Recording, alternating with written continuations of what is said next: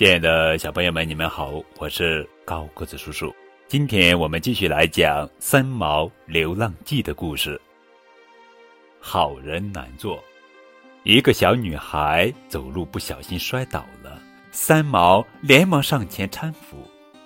小女孩摔疼了，哇哇的哭声引来了她的妈妈。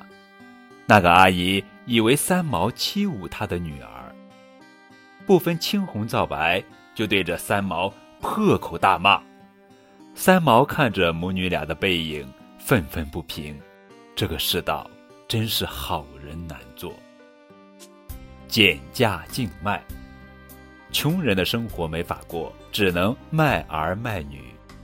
三毛看见坐在筐里的两个将要卖出的孩子，男孩卖五万元，当时五万元只能买几斤米，女孩。卖七万元，三毛心想：我要是被人买去，说不定还可以混口饭吃呢。于是，在脖子上挂了块纸牌。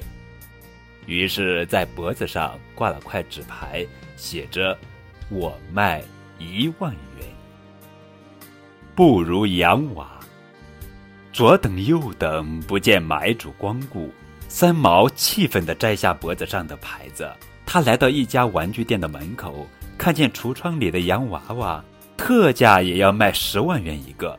三毛不明白了，为什么洋娃娃反而比人值钱？正想着，一个男孩子抱着洋娃娃，跟着妈妈高高兴兴的从商店走出来。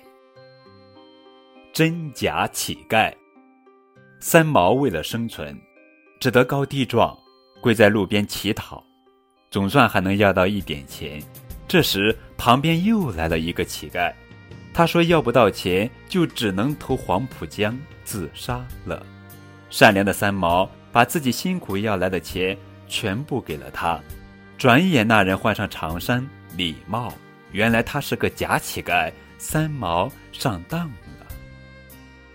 出乎意料，三毛在自己的纸上也加上了一句要自杀的话。一个戴眼镜的老伯看了半天，叫三毛跟他走。三毛以为遇到了大救星，可以有饭吃了。谁知那人把他带到一家药店，买了一瓶 DDT 送给三毛，说吃下去就会死掉的。好了，小朋友们，今天就先讲到这儿。下期节目我们继续来讲《三毛流浪记》的故事。小小的真相